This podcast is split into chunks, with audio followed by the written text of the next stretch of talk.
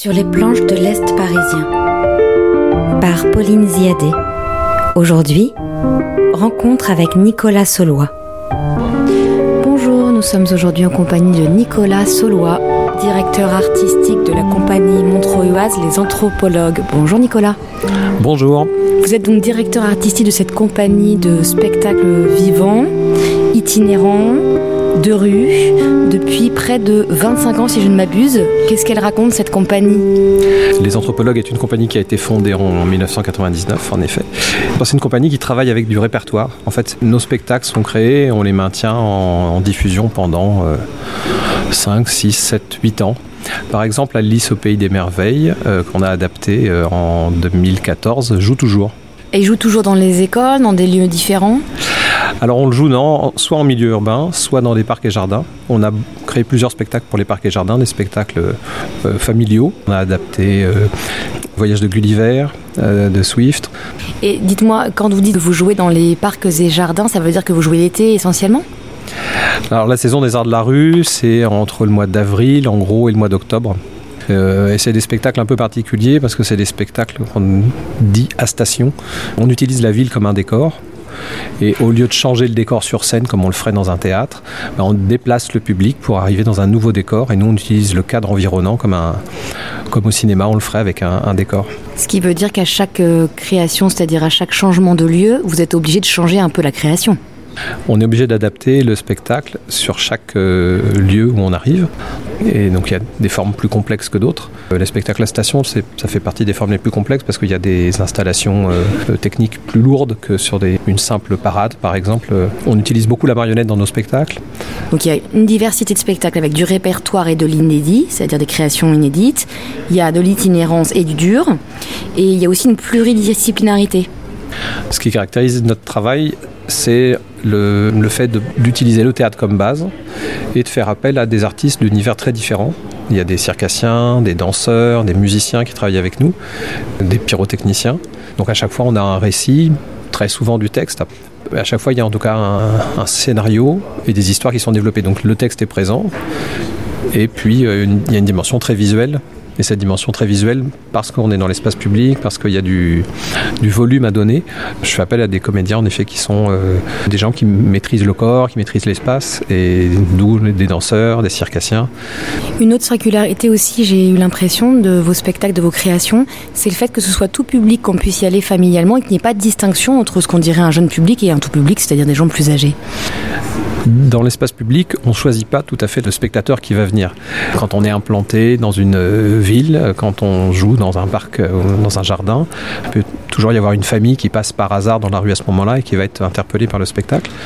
Et du coup, on essaie de créer des spectacles à chaque fois qui ont des niveaux de lecture différents pour que chaque euh, âge trouve son contentement. Donc il y a des, les plus petits vont être peut-être attirés à la fois par les couleurs, les personnages, et puis par une certaine lecture de, de, l'histoire qui se déroule devant eux. Et puis les plus âgés ben, vont euh, être interpellés par d'autres aspects. Il y a la dimension euh, pluridisciplinaire et, tout public. Ce sont deux éléments forts de notre création. Alors parlez-nous de Peter Pan qui va être joué au théâtre de verdure de la Girandole, je crois en mai. Oui, ça va être joué du 9 au 14 mai, avec des représentations pour les scolaires et avec des représentations tout public. Je ne savais pas Peter Pan était d'abord une pièce de théâtre. En effet, Peter Pan est une pièce de théâtre, mais l'idée nous est venue parce que euh, on cherchait des spectacles pour les parcs et jardins. On a collaboré avec le département de l'Oise pendant plusieurs années pour la, création de spectacles dans les parcs et jardins, dans le cadre d'une fête à la fois festival, à la fois patrimonial et culturel. Et euh, Peter Pan, c'était un des romans qui m'a marqué dans mon enfance, que j'ai découvert plutôt quand j'étais adolescent, enfin que j'ai lu quand j'étais adolescent.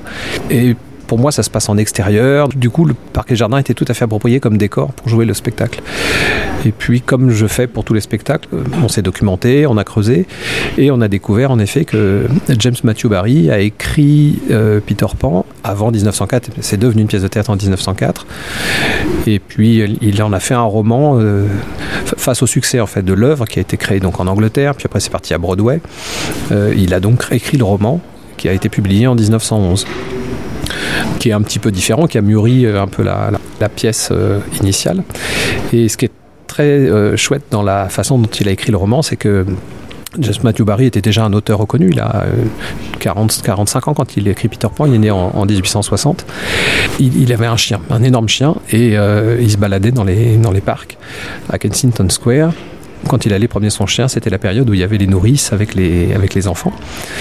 C'était un chien super gentil et du coup les, les, gamins étaient super contents de monter sur son dos. Alors il, racontait des aventures comme ça aux enfants. Donc, le chien devenait un cheval, euh, des fois il le déguisait en lion. les enfants étaient plongés dans des aventures euh, exotiques. Fenimore Cooper, quelqu'un comme euh, Stevenson qui écrit L'île au trésor. C'est toute la période dans laquelle vivait James Matthew Barry. Stevenson c'était un, un, ami à lui. Fenimore Cooper c'est le dernier des Mohicans, donc l'univers des Indiens, l'univers des pirates. C'était des choses dans lesquelles baignaient les adultes et dans lesquelles baignaient les enfants. Et donc, quand euh, il jouait dans les parcs euh, à Kensington Square avec les enfants, bah, il, leur faisait vivre des aventures. Alors, on, ne s'approchait pas de la mare, euh, pas parce que c'était dangereux, non, parce qu'il y avait un énorme crocodile à l'intérieur.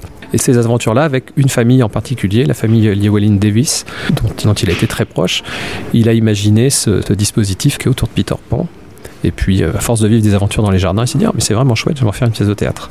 Il avait déjà fait des pièces de théâtre? Oui, oui, il était déjà connu euh, à la fois pour sa, ses œuvres littéraires et il travaillait pour le jeune public.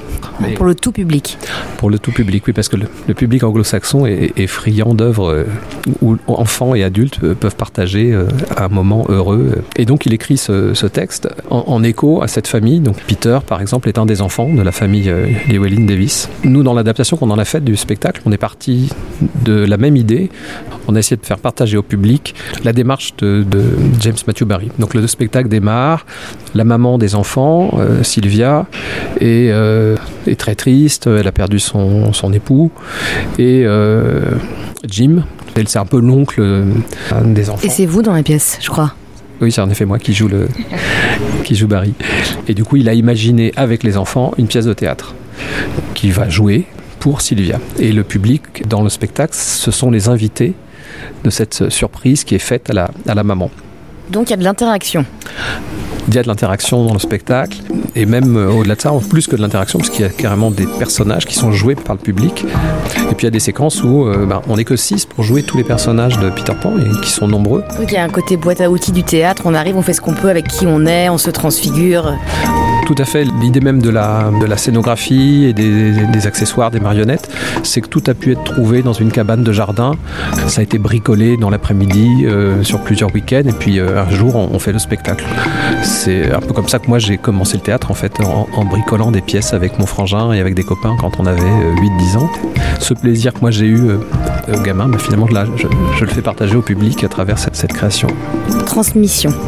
Il y a quelque chose de l'ordre de la transmission. C'est beau en plus de, faire, de transmettre un classique. Il y a un retour euh, à l'enfance, vraiment pur. Alors que c'est un texte qui est quand même vieux, qui pourrait paraître daté. Il y a une fraîcheur chez, chez James Matthew Barry qui est étonnante, mais parce qu'il était en permanence en communication avec son enfant intérieur. Et, aux autres aussi. Et aux autres, du coup, ça continue à parler euh, aujourd'hui. Je pense que c'est ça qui fait que ce sont des, dans la littérature jeunesse, qu'il y a des grands classiques qui ont traversé les époques, c'est que ce sont des auteurs à chaque fois qui étaient euh, connectés à l'enfant qu'ils avaient en eux et du coup qui continuent à parler euh, aux enfants qui sont encore dans nous aujourd'hui. D'où la dimension familiale des spectacles, puisque on espère que les enfants chez tous les adultes sont encore éveillés, ou du moins qu'ils arrivent à s'éveiller pendant Ou qui se réveillent. Ou qui se réveillent pendant la présentation. Ah, comment on fait pour venir? Alors pour venir, c'est très simple. C'est se joue dans le théâtre en plein air de la Girondonne, dans les murs à pêche. 65 rue Pierre de Montreuil. Et donc c'est du 9 au 14 mai. Il y a une douzaine de représentations. Il faut savoir ce qui est chouette, c'est qu'on a ce qui nous a beaucoup plu dans ce lieu qu'est le, les murs à pêche, c'est que le, le théâtre Girondole a créé plusieurs espaces. Et donc on retrouve, nous, cette dimension des, des décors différents. Merci Nicolas, bravo on a hâte de voir ce spectacle. Merci à vous, à bientôt. C'était Sur les planches de l'Est parisien par Pauline Ziadé. Aujourd'hui, rencontre avec Nicolas Saulois.